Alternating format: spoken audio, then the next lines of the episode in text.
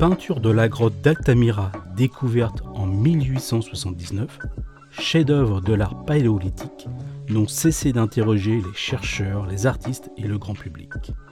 Les bisons polychromes, les chevaux et cervidés représentés dans ce haut lieu de l'art pariétal ont marqué les débuts mouvementés de la reconnaissance de l'art du paléolithique. Pour la communauté scientifique du 19e, il était loin d'être acquis l'homme préhistorique avait pu produire un art si accompli. Aujourd'hui, nous parlons de l'ouvrage L'art avant l'art, le paradigme préhistorique, dirigé par Audrey Rieber, maîtresse de conférences en philosophie à l'UNS de Lyon. Comment penser cet art avant l'art? Comment qualifier ces œuvres des origines dont la réalisation est antérieure au concept d'art qui est le nôtre aujourd'hui? Comment enfin, de Moore à Picasso, l'art moderne a-t-il pu rencontrer l'art le plus ancien? Pour répondre à ces questions et nous parler de son livre, Audrey Rieber a choisi trois mots support, œuvre et histoire. Le sens des mots, un podcast de NS Éditions. Ce mot de support est intéressant parce qu'il nous invite à regarder l'art préhistorique et à ne pas nous intéresser en premier lieu à ce qu'il signifie. En décrivant le support, on peut apprendre des choses de cet art, alors même qu'on n'en saisira jamais pleinement la signification. Les peintres du Pêche-Merle, de Lascaux, ne recouvrent pas des panneaux de bois ou des toiles, mais un support rocheux, tridimensionnel, et ils en exploitent les propriétés. Ils se servent par exemple d'un renflement pour suggérer le ventre d'un animal. Celui-ci apparaît au fur et à mesure que le regardeur se déplace sous un éclairage faible et vacillant. Il y a donc un traitement spécifique du support qui tient à la prise en compte de cet espace qu'est la grotte. Il concerne la façon dont sont travaillés le relief ou encore le mouvement. Il va aussi de pair avec l'emploi du souffle, quand la peinture est crachée, et avec l'usage d'empreintes, de mains. L'ouvrage qu'on présente aujourd'hui fait l'hypothèse que l'ensemble de ces éléments constitue un paradigme. Ce terme de paradigme, philosophe et historien de l'art l'utilise dans un autre contexte pour décrire la portée de l'invention de la perspective à la Renaissance. Hubert Damisch l'a introduit pour décrire le système, à la fois esthétique, mathématique et technique, qui se met alors en place. Parler de paradigme préhistorique c'est un peu provoquant.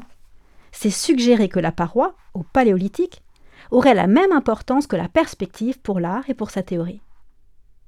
Et en effet, l'art paléolithique nous force à réfléchir autrement sur l'art, car on ne peut pas lui appliquer des catégories conçues pour analyser d'autres styles et époques.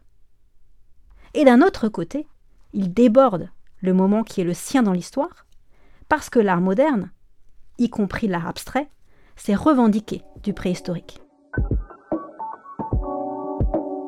Parmi les vestiges du paléolithique, il y a des objets qu'on peut appeler des œuvres, parce qu'il s'agit d'artefacts, d'objets produits de la main humaine, avec une certaine technicité et dans une certaine intention. Mais peut-on aller jusqu'à dire que parmi ces œuvres, il y a des œuvres d'art, et pour certaines d'entre elles des chefs-d'œuvre? Le mot semble pouvoir être appliqué aux spectaculaires peintures d'Altamira, de Cosquer, et aux fameuses statuettes qu'on appelle des Vénus. Mais qu'en est-il des signes abstraits sur les parois des grottes, des empreintes, des gravures ornant des objets, ou encore des bifaces? Il serait anachronique et réducteur de projeter notre conception de l'art sur ces productions. Une telle projection est déjà problématique pour le Moyen Âge ou l'Antiquité. A fortiori l'est-elle pour des œuvres vieilles de plusieurs dizaines ou centaines de milliers d'années. On perdrait toutefois beaucoup si l'on s'interdisait d'employer ce mot. Premièrement, parler d'œuvres d'art, c'est rappeler que l'art préhistorique n'a pas seulement été découvert, mais inventé. Pour oser une telle notion, il a fallu lever des obstacles épistémologiques liés à l'état du savoir et des obstacles idéologiques liées aux croyances morales et religieuses. Deuxièmement, parler d'œuvres d'art pour la préhistoire, c'est accorder à leurs créateurs une pleine humanité, ce qui inclut leur capacité à produire des artefacts complexes qui ont une dimension symbolique et aussi une dimension esthétique, avec une attention particulière accordée aux formes, aux couleurs, au rythme. Or, cela nous pousse à réfléchir de manière radicale au lien entre art et humanité. Y a-t-il art dès qu'il y a humanité? Troisièmement, employer le mot d'œuvre d'art, c'est pouvoir étudier comment de grandes figures de l'art du XXe et du XXIe siècle, de Picasso à Soulage, se sont saisies du préhistorique pour, paradoxalement, concevoir des icônes de la modernité.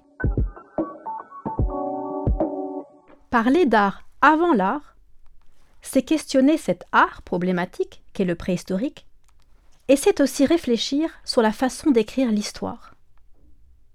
D'abord, cet art pré- ou anté-historique pose l'énigme du début. De plus, il ouvre une histoire de l'extrêmement ancien qui nous force à envisager un devenir de l'art considérablement plus long et étendu que dans bien des récits qui le font commencer avec l'Égypte. Ensuite, c'est une histoire difficile à écrire, car elle contient des lacunes, des trous, qui ne seront jamais comblés. Cela doit inspirer prudence et aussi inventivité théorique.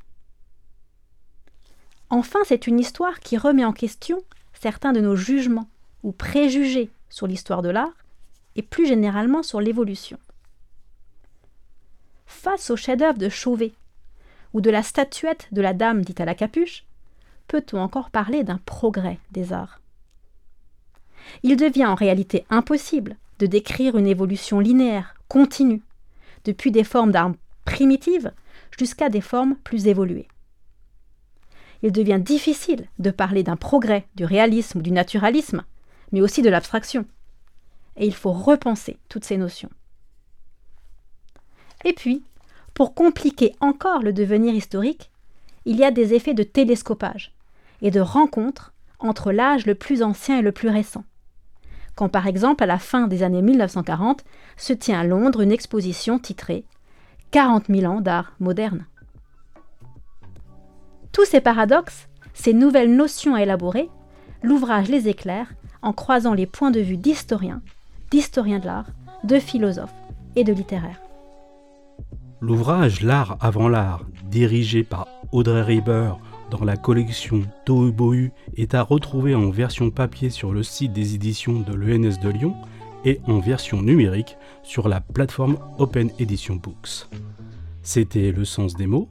Ce podcast a été préparé avec Sandrine Padilla, au graphisme Corinne Rambaud, à la production et réalisation Sébastien Boudin. Rendez-vous dans un mois pour une prochaine édition.